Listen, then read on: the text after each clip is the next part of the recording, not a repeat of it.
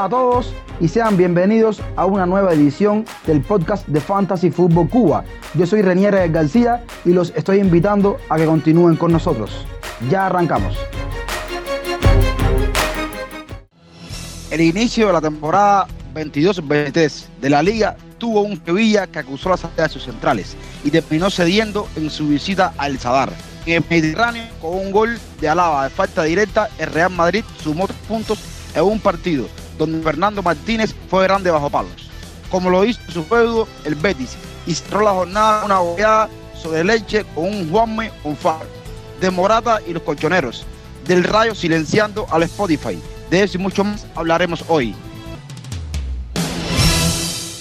En el episodio de hoy, que es el primero dedicado a la Liga Española, nuestra temporada del podcast, estaremos con el equipo completo. Tendremos por aquí, por supuesto, como es habitual, a Leo, José y Ernestico. ¿Cómo están, hermanos? Bueno, Reniel, eh, encantado de estar de nuevo haciendo estos podcasts de la Liga después de un parón. Y la verdad que se siente bien estar de vuelta, la misma adrenalina de siempre. y, y, bueno, muy contentos con que haya vuelto la Liga porque eh, en general que haya vuelto el fútbol, pero, pero a nosotros que nos gusta tanto la liga, ya tenerla fin de semana tras fin de semana, incluso estos partidos entre semanas, es un eh, es una cosa que nos alegra, que nos alegra la semana, ¿verdad? Sí, Reina, eh, encantada de estar por aquí. Nuevamente teníamos, ya tenía muchas ganas de estar compartiendo por aquí lo, lo que nos deja la temporada ligera. muy buenas noches, Reina, para ti, para todos los que estamos ahí, para cada uno de los que nos escucha. Muy ilusionado de, esta nueva temporada, ya con la primera jornada de la liga. También, señor, tenemos un invitado especial, el presidente de la Peña del Rayo, Franja de Cuba, ese es René Crespo. Bienvenido, hermano, ¿y cómo estás? Bueno, buenas noches. Muy feliz, muy contento de que se haya iniciado la liga nuevamente y, y por formar parte de esta familia que me ha invitado a este podcast. Y estoy muy contento de formar parte de, este proyecto que se está iniciando. Nos vamos a una pausa, ya estamos eh, de regreso con la Liga Española.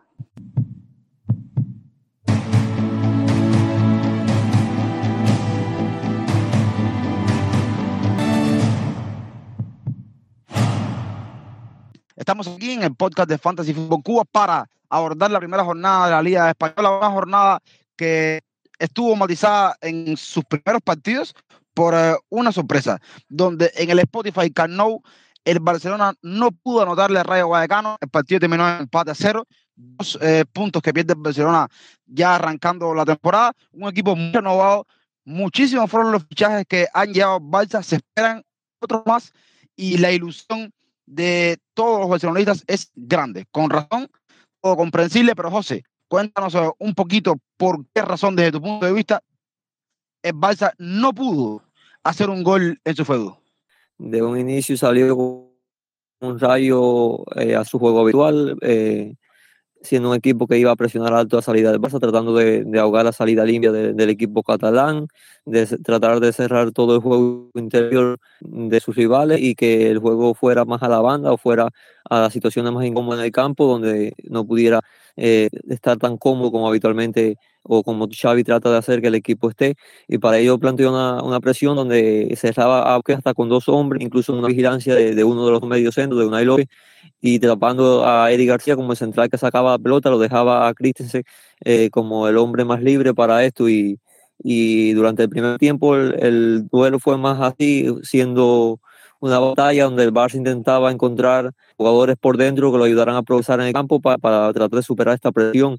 Una presión que además es bien ejecutada, muy trabajada, muy, muy rica prácticamente y que tiene muy claro cada jugador eh, lo que tiene que hacer en el campo.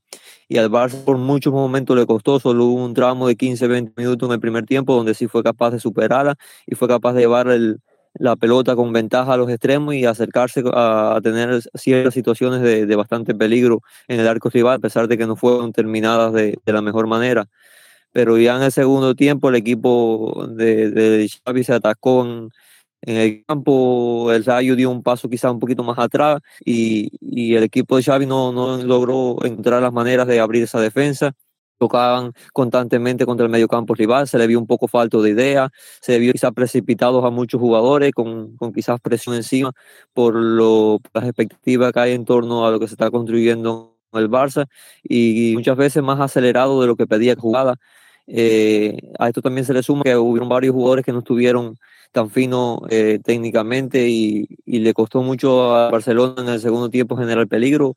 Solo llegó por algunos momentos aislados donde pudo acercarse y, y, por momentos también le permitió al Rayo, ya fueran por equivocaciones propias del Barça o por acciones eh, provocadas por el Rayo, que se acercara y, y le exigiera a Ter Stegen dos tres situaciones de, peligro que pudieron eh, llevar el resultado eh, a, la contraria. Fue un partido que, que, se basó en eso, en la presión alta del Zaghi, en un Barça tratando de superarla, pero fue un Barça que en términos generales a sesión de unos 15-20 minutos del primer tiempo eh, se le vio bastante peso en el campo, se le vio hasta cierto punto falto de idea, falto de rodaje y con muchas cosas que tiene que trabajar Xavi en el Barça, la figura de los centrales me parece que hicieron un buen trabajo. El García, a pesar de, estar tapado, y Christensen en, esa, en ese rol, en esa función que le dejaba eh, el equipo rival para que ejerciera, para mí eh, lo vi bastante bien en ese primer pase, encontrando al hombre libre, sabiendo dónde jugar y sobre todo cometiendo pocos errores o prácticamente ningún error que llevara a una situación de rayo por pérdida suya, eh, estando tapado. Y hay otros jugadores que no hicieron un mal partido, pero que no, sí, no se pueden resaltar porque quizás por esa presión misma que hizo el Rayo no, no le pudo llevar la pelota con, con tanta comodidad. Es el caso de Guandosque, es el caso de Pérez, es el caso de, de jugadores que estaban muy tapados, que, que tenían muchas vigilancias encima, que incluso Busqué tenía de dos a tres hombres para tratar de, de evitar que fuera el motor de, la salida de Barcelona. Bien, uh, José, eh, René, yo creo que, el Rayo tenía este partido entre 6 y 6 la temporada pasada. El Barça no le pudo ganar y más allá, no le pudo hacer ni un gol otra vez. Logra lo mismo, el Barça no anota, el Barça no puede ganar. ¿Cómo viste este partido? ¿Qué te pareció ese Rayo que es tu Rayo? Bueno, este Rayo que vimos fue un poco más de la temporada pasada, presión alta, sobre todo la mitad de la cancha hacia arriba. Eh, jugando por los extremos, por la banda de los, de los García, de, de García y Álvaro García, la jugada clave del partido, eh, para mí, en mi opinión, para el Rayo, fue la de, la de Álvaro García, donde deja, donde deja sentado a Araujo y, bueno, le niega, le el paso a Ola Camello, en una jugada donde Ter una vez más achicando la muralla alemana, la achicó el arco y, y perdimos una oportunidad clara de gol. Pero bueno, el planteamiento táctico de Iraola desde el principio es más lógico fue aguantar, jugar la, la rotación de, de, la marca de Lewandowski, de los dos centrales de Catena y Leyen, que estuvieron impecables, eh, salvo en varias, en dos ocasiones que, que, sí perdieron un poco la marca, pero, bueno, no, no, llegó a males, a males mayores, pero perfecto, perfecto esa rotación de, de la marca. Y otro punto clave fue la mancuerna defensiva en, en la contención de una López con, con Patesí, Patesí súper crecido ante, ante el mediocampo del Barcelona, eh, varias jugadas donde recuperó balón, donde salió dando pases precisos en una jugada de gol donde Camayo se queda solo, solo frente a Ter también, en pase, ese pase que se lo dio, un pase clave eh, entre líneas. Eh, para mí el Rayo esta temporada, las expectativas, tengo muchas expectativas con él, igual que la temporada pasada. Lo vi bastante bien. El planteamiento táctico de Iraola me encantó, me encantó. Estuvo para mí en, le, ganó el pulso a, le ganó en el pulso a Xavi en este, en este partido. Sublime también fue la actuación de Stott Dimitrescu bajo palo, dejando varias jugadas eh, de peligro. Y, y, nada, queda todavía muchísimo por recorrer, recién arrancamos, pero sin duda alguna es un golpe bastante duro para, para Barcelona y en la mesa queda el Rayo otra vez para tener una buena campaña. Otro de los equipos más importantes de la Liga Española es el Real Madrid. Real Madrid que ya sabiendo el resultado del Barça tenía que sumar de tres para poder empezar a arrancarle esos puntos de diferencia. Lo hizo, lo hizo visitando a, Almería en el Estadio Mediterráneo, pudo sacar una victoria de un partido que a priori se le estaba, a priori no, se le estaba atragantando durante el transcurso de los minutos. Nestigo, ¿cómo viste este partido y sobre todo, qué fue lo menos y lo más partido mismo?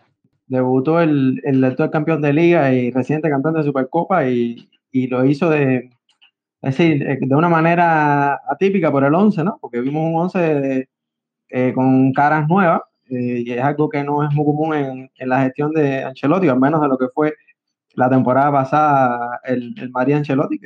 Y este partido contra la María siempre es engañoso, un primer partido con un recién ascendido, fue que, que ganó la, la, segunda división. No es lo mismo un equipo de estos a, a mitad de temporada que, que, a esta altura, que al inicio, donde están toda la energía, toda la intensidad y, y más la ilusión que le hace el, a la Almería recibir en su estadio al Real Madrid. La Almería se encontró desde el inicio del partido con un, con un gol que creo que, que no sé si se, se, ha resaltado lo suficiente el pase en la jugada de eh, Iguara, creo que es el, el mediocampista, eh, que le da a, a, Ramazani. Y creo que ese, ese gol le dio la vida a Rubi, porque ese partido precisamente no, no creo que fuera a jugar a la Almería a lo que eh, tiene acostumbrado, según las referencias que tengo, a jugar en la Almería, que es un equipo que tiene buena salida, que es un, es un, equipo vistoso, pero está claro que cuando se enfrenta a un gigante como Madrid, esa no puede ser la propuesta, y creo que fue muy consecuente Rubi con lo que hizo, con este planteamiento que es un poco llamativo, porque incluye cinco, cinco centrales, sí, cinco centrales, jugó con cinco defensas, pero de esos cinco defensas, el único que de los carrileros, que realmente es carrilero, es Aguieme, que es, es lateral izquierdo, y por la derecha ponen a Chumi, que es otro central, entonces preparan un sistema para prácticamente defender a Vinicius a las caídas anda en Sema. Y creo que fue muy efectivo. También me parece que en eso influyó el planteamiento de Ancelotti, que creo que para este tipo de partido, ya, yo me imagino que él lo vaya corrigiendo, eh, incluir a dos recuperadores, ya sea Casemiro Chuamení, Casemiro Camavinga, Camavinga Chuamení, la combinación que sea, creo que no hace falta. Tú juegas en la base con Camavinga y, y adelante Kroos y Modric perfectamente, y no, o, en vez de Camavinga, Chouameni, y este partido lo resuelve, incluso estos partidos se resuelven muchas veces con cross de 5. Eh, cuando los equipos se encierran atrás, no te hace falta esa figura de recuperador, y creo que eso le restó mucho a Madrid eh, con esta defensa de 5 tirada hacia la, hacia la zona derecha defensiva de la Almería. Eh, y el ataque de Madrid, que siempre suele tirar 16 no entraba nadie. Yo creo que el único jugador que en ocasiones pisaba área por la derecha de Madrid era Lucas Vázquez y, y, era muy poco, era muy, había muy poca presencia en área en María, había muchas jugadas en algunos cortes que vi ahí de que prácticamente había seis hombres de la María dentro del área y de Madrid uno solo pisando área. Entonces, eh, creo que por esa parte fue exitoso el planteamiento de Rubio, lo que era de prever que en el segundo tiempo, en Madrid con todo el material que tiene y con lo que tenía en la banca, eh, de, las individualidades que tiene en Madrid, decantaron el partido. Creo que, que, que fue, merecido, fue merecida la victoria en Madrid como siempre, las individualidades son las que destraban este tipo de partidos. En este caso, Vinicio, que tuvo, creo, superlativo en este juego, a pesar de esa doble marca y esa defensa preparada para defender, eh, estuvo muy incisivo, demostró que, es muy cabezón y, y, aunque la pierda, pues intenta, intenta, y entonces en las que salen se generan cosas como la jugada del gol, que, que viene una jugada suya, y en la que estuvo atento Lucas Vázquez, que ya, como decía, era uno de los que estaba logrando pisar un poco más de área, incluso desde el primer tiempo. Y bueno, eso en cuanto al empate, ya después el, el, la remontada fue una cosa vaya, de, de, loco. Entra a lava de cambio y el primer balón que toca adentro y pone el 2-1. eh, pero bueno, ya sabemos la calidad de lava en los, los, tiros libres. Realmente bastante poco, poco ha marcado Madrid. Creo que tiene uno que marcó la temporada pasada. Y la entrada de Modri creo que fue crucial también. Desde el minuto 61 entra Modri y, y, el partido, es decir, el ataque de Madrid fluyó mucho mejor. Ya en Madrid ya había creado ocasiones, ¿no? No fue que, que, que al entrar Mori fue que Madrid empezó a reaccionar, pero sí mejoró el juego, fue, fue importante. Y, nada, creo que, que justa la victoria del, del, Madrid, muy buena la actuación de la Almería. Y nada, vamos a ver, me decías de lo, de lo más y lo menos, ahora me, me pillas un poco, pero te diría que eh, lo más, bueno, me quedo con el gol de Alaba. Vaya, no sé si es lo más, pero para mi gusto, eh, fue un gol precioso y, y, la situación que se dio para remontar un partido, un hombre entrando de cambio, con lo menos, no sé, te diría que Chouameni, no quiero ser injusto con él ni mucho menos, porque este es un tipo de partido en el que no, no tiene por qué destacar un, un, un jugador de posición defensiva precisamente de un equipo grande, ¿no? Contra un, un equipo chico que se encierra atrás. Pero te diría que Chouameni porque estuvo un poco perdido, estuvo un poco espectador durante el partido, pero creo que, que, es un jugador que va a tener impacto en Madrid, pero sobre todo en partidos de mayor calibre, que es donde puede sacar su mayor potencial. Correcto, Ernestico. Leo, eh, como decía Ernestico, o Ancelotti corrige y, y, hace los cambios pertinentes para lograr un poquitico más de, de balón en su equipo. Y quiero que, que, nos comentes un poquitico sobre los jugadores que, estaban en el foco de la mirada. Ya Nestico habla de Chomení, por tanto no volveremos a tocar sobre él, pero sí quiero escucharte decir y, y, hablar sobre Rudiger, que es un jugador que se decía que se jugó derecha, esta vez jugó central junto con Nacho, y por supuesto Eden Hazard que entra de cambio y la figura de Karim Benzema. ¿Cómo viste estos jugadores, Leo? Bueno, empezando o sea, que estoy muy de acuerdo con, con todo lo que, lo que planteó Ernestico, ¿no? Me parece que Real Madrid mejora mucho con los cambios, pero también es decir que, que había hecho una primera mitad, ¿no? Para irse perdiendo contra la Almería, ¿no? Por, por cuestiones X, eh, desacierto, sobre todo de su principal figura, que es Karim Benzema, que creo que tuvo dos ocasiones bastante claras, alguna de Vinicio, alguna de otra de Valverde, es decir, creo que en Madrid estaba, o estaba haciendo mérito como como para irse al menos empatado a ese primer tiempo, pero bueno, la Almería creo que compitió bastante bien y logró aguantar ese resultado. Por, por los jugadores que me preguntaba, vamos a empezar por, por la figura de Rudiger, me parece que más allá de, de ese despiste, ¿no? Porque no, no lo considero un error en la jugada del gol de, de la Almería, ¿no? Que se quedó un poco colgado y es el que habilita a Ramazani. Me, me parece que no, que termina siendo un partido bastante correcto, ¿no? Estuvo bien en las pocas oportunidades que, que la Almería lograba llegar a, hacia el área de Real Madrid se, se vio bastante sólido, ¿no? Aplicando sobre todo esa, esa potencia física que tiene sobre Sadik, que, que, que, es un delantero muy fuerte, un delantero que a mí por lo menos me impresionó, no lo había visto nunca y me dejó buena, buenas impresiones, buenas sensaciones este, este delantero nigeriano y me parece que Ruiz lo tuvo bien marcado en, en las pocas ocasiones que, que la Almería logró salir, ¿no? Y ofensivamente no, no, no lo pudimos ver mucho porque ya, ya lo decía Ernestico, prácticamente en Madrid cuando se adueñó la pelota no había necesidad prácticamente de que la pelota jugara, o sea, estuviera jugada por los centrales Real Madrid, Kroos y Mori cuando, cuando se, se agruparon en ese sector eh, fueron dueños y señores absolutos de, del partido. Me parece que, que, como ya te digo, más allá de ese despiste de, del gol del, de la Almería, que, que, creo que es bastante normal, ¿no? Porque al final nunca había jugado un partido con Nacho de central. Eh, Lucas Vázquez no es el lateral derecho titular de Real Madrid, es decir, que es una, una defensa bastante improvisada, ¿no? Bastante, bastante alternativa. Y ya te digo, me parece que termina siendo un partido bastante correcto. Creo que, que termina cumpliendo, que, que, que Madrid sabe que tiene un central de garantías ahí con Ruiz eh, con el tema de Hazard me, me, me, pasa lo mismo que en los partidos de pretemporada, ¿no? que, que lo veo que entra muy enchufado, que, que se mueve entre líneas, eh, tiene dos o tres participaciones donde muestra su calidad, donde deja este de su calidad, pero que se me va disolviendo con, con el paso de, del partido. ¿no? A medida que va avanzando el juego veo que, que le cuesta eh, involucrarse en, en la base de la jugada, que es donde creo que puede sacar sus principales potencialidades y te fue de, de, muchísimo más a menos, empezó muy fuerte, pero terminó muy, muy flojito, prácticamente sin, sin aparecer, sin involucrarse con, con, el juego ofensivo de Real Madrid, y creo que sí tiene que mejorar muchísimo para, para que Ancelotti pueda contar con él. Y con respecto a Benzema, me parece que, que fue uno de los puntos más flojos de Real Madrid, ¿no? Creo que si, si Benzema estará acertado a él, el, el Madrid hubiera ganado con mucha más solvencia, ¿no? Desaprovechó dos ocasiones, recuerdo bastante clara que, que normalmente las manda a guardar y me parece que no, no termina cuajando su mejor partido de Benzema, pero bueno, todos sabemos la calidad de, de Karim Benzema y lo importante que es para este equipo. Sí, Nestico, tú, tú eh, nos comentabas que tenías unos datos de Benzema que te llamaban la atención. ¿Cuáles son esos datos? Sí, no, eh, entré a ver los, los expected de, de, este partido y me llamó mucho la atención que Karim Benzema tuvo un expected goal de 1.45. Es decir, muy llamativo porque Benzema es un jugador que la temporada pasada muchas veces estuvo por encima de ese expected goal. Eh, nada, eso indica un poco que no tuvo nada aceptado el gato, y, pero que vi una cosa que no me di cuenta durante el partido, que es que la jugada del, del gol de Lucas cuenta como asistencia a Benzema, pero yo creo que es la peor asistencia de Benzema en su vida. Pero es tan bueno el gato que hasta le caen asistencias de esa manera, porque me llamó mucho la atención eso también. Sí, fue una jugada un poco enrevesada y que al final eh, se, se, la apunta como asistencia porque es el último que toca el balón que va hacia Lucas Vázquez, ¿no? Pero en realidad fue una asistencia bastante rara, para llamarla de alguna manera. Entonces, ahora vamos a, pasar a, a, hablar del resto de resultados de la jornada, pero antes vamos a una pausa y ya volvemos.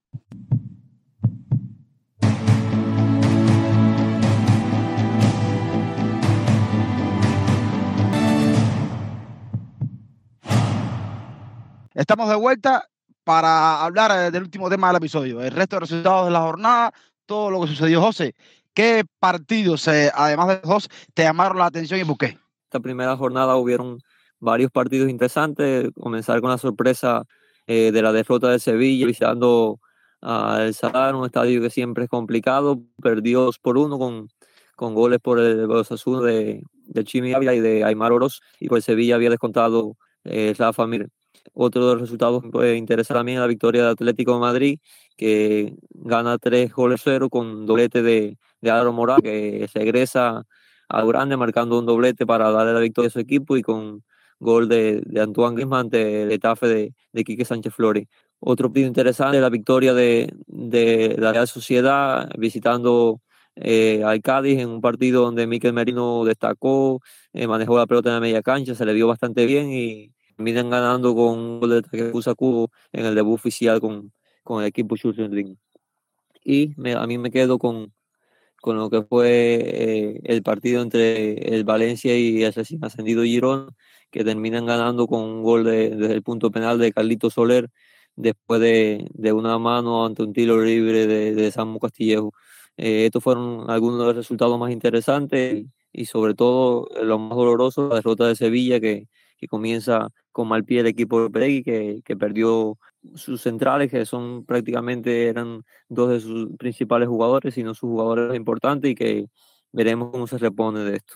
No, nada, Reine, desde la temporada pasada saben la habilidad que siento por, por el Villarreal de Emery, ¿no? Y bueno, ya hablar de este partido que lograron derrotar 3-0 a, a Valladolid a domicilio y me parece que, que inician con, con buen pie este, este curso lidero que una de las cosas que, que viene afectando a Emery en, en, las últimas temporadas ¿no? es que los comienzos de sus equipos no, no son muy fuertes y, o sea, va cogiendo ritmo a medida que va avanzando la temporada y bueno, creo que empezar el, con, con, una victoria tan contundente puede ser muy bueno para el equipo. En mi caso, Reina, yo eh, el partido Atlético de Madrid-Getafe no lo pude ver, pero sí el resumen y había escuchado referencias del, partido, muy buenas referencias de Joao Félix.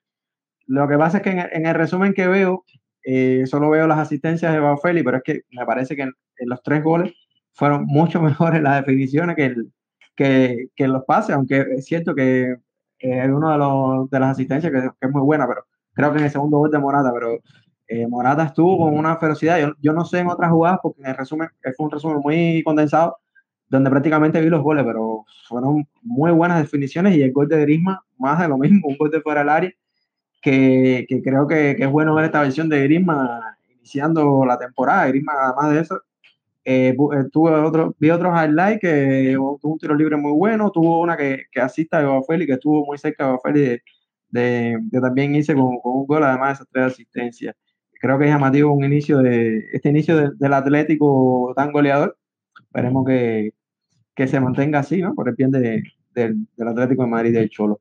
Otro partido que, que igual vi, vi el resumen fue el partido del, del Betis. Creo que que, que, es un lujo, es un lujo me, tener a, en, en, la Liga Española a, a Fekir. Creo que, que Betty tenga un jugador como ese, siempre lo va a llevar a, ser un equipo competitivo en la liga. Más allá del buen equipo que tiene Pellegrini y, y, y, es un equipo pasado por su mano que compite muy bien, pero creo que es un lujo tener un jugador como Nabil Fekir en, en, en varias de las jugadas. En la primera jugada sí estuvo muy, muy pillo eh, robando un balón arriba y asistiendo a Borja Iglesias en otro de los goles también fue intentando asistir a Borja Iglesias, eh, hubo una especie de, de, rebote que le queda a Juanmi y, y marca el gol y, y, creo que el otro, el otro gol de Juanmi fue un, un balón largo de, eh, juraría que de Carvalho, que eh, eh, me llaman la atención dos cosas, Fekir, que no es noticia, su nivel, y bueno, Juanmi, que de nuevo viene esta versión goleadora de, de Juanmi. Vamos a ver si, si este Betty de, de Pellegrini logra tener una temporada como la pasada, que yo creo que sería bastante, porque tuvieron una muy buena temporada. Y un detalle que quiero comentar sobre, bueno, el, el, el resultado ese del Sevilla, que no sé, me llama mucho la atención que Sevilla es un equipo que se mueve también en el mercado después de estas dos ventas de centrales, que no, no se haya movido, incluso que es un poco tarde, bueno, imagino que tomarán alguna medida aquí a fines del mercado, pero es un equipo que suele fichar muy bien abajo perfil, jugadores que, que luego se le revalorizan. Esperemos que, que, pueda recomponer esa defensa y, y, que le vaya un poco mejor a este equipo de, de Lopetegui, porque si me preguntas ahora mismo veo el, el Betis más ilusionante que, que el Sevilla. Recién hablamos antes de, de grabar que eh, eh, Sevilla se está fijando en el central del Valle Tanguini Ansu como refuerzo para esa defensa central y es su principal eh, prioridad. El resto, el resto de resultados que quedan por hablar fue el empate a cero entre el Athletic Club de Bilbao y el, Mallorca y el otro es el empate a dos en entre el Celta y el Español de Barcelona. En este partido hizo gol Iago Aspas para los Béticos, también para el mismo equipo, hizo gol un refuerzo que le llega el portugués Gonzalo Paciencia, que le llega de Chaque 04, marcó un gol por el lado del español, los goles los marcaron Edu Espósito y el, en el 90 más 8 hizo el gol desde el punto penal José para poner las tablas en, el marcador, resaltar que en este partido no jugó RDT porque está lesionado. Podemos ya ir cerrando el episodio. Quiero agradecerle, por supuesto, a Leo la presencia y la vuelta que se ha dado por aquí. Sí, René, agradecido de, de, estar una vez más por aquí. Ya te decía que, que, me hacía mucha ilusión, tenía muchas ganas de comenzar. Y bueno, nada, saludo para ti, para todas las personas que nos, que nos van a escuchar, a todo el equipo y encantado de estar por aquí una vez más. Por supuesto, José, un placer siempre, eh, después de leerte cada día en Twitter, eh, tenerte por aquí para oírte todos tus comentarios. El placer es mío, José. Muchas gracias por, por permitirme participar aquí y un saludo para cada una de las personas que nos escuchan. También agradecerle a Nestico, eh, hoy eh, con los controles eh, en la grabación y por supuesto un episodio muy difícil de grabar en Nestico, pero al final salió. Muchas gracias, hermano. No, gracias a ti por, de nuevo llamarme y, y darme la oportunidad de, estar aquí con ustedes. Yo iba a mencionar lo, lo que decías del, detrás de cámara que había sido bastante bueno, pero creo que, que ahí con tu trabajo de edición todo va a salir bien, porque es verdad que el tema hoy del internet no, ha estado fácil, pero bien, eh, creo que al menos yo la he pasado muy bien, espero que ustedes también, que los que nos escuchan también. Estamos llegando al final del episodio de hoy, ha sido un placer eh, contar eh, con todos ustedes por aquí. Recuerden que pueden seguirnos en las redes sociales. En Twitter nos encontramos bajo la cuenta arroba fan-food-cuba. También pueden seguirnos en Telegram y ser parte de nuestra comunidad y participar en el debate que tenemos a diario. Yo soy Renier, ya me estoy despidiendo. Recuerden que en la descripción del podcast aparecen las cuentas personales de cada uno de nosotros y como siempre les digo, chao, los quiero y cuídense.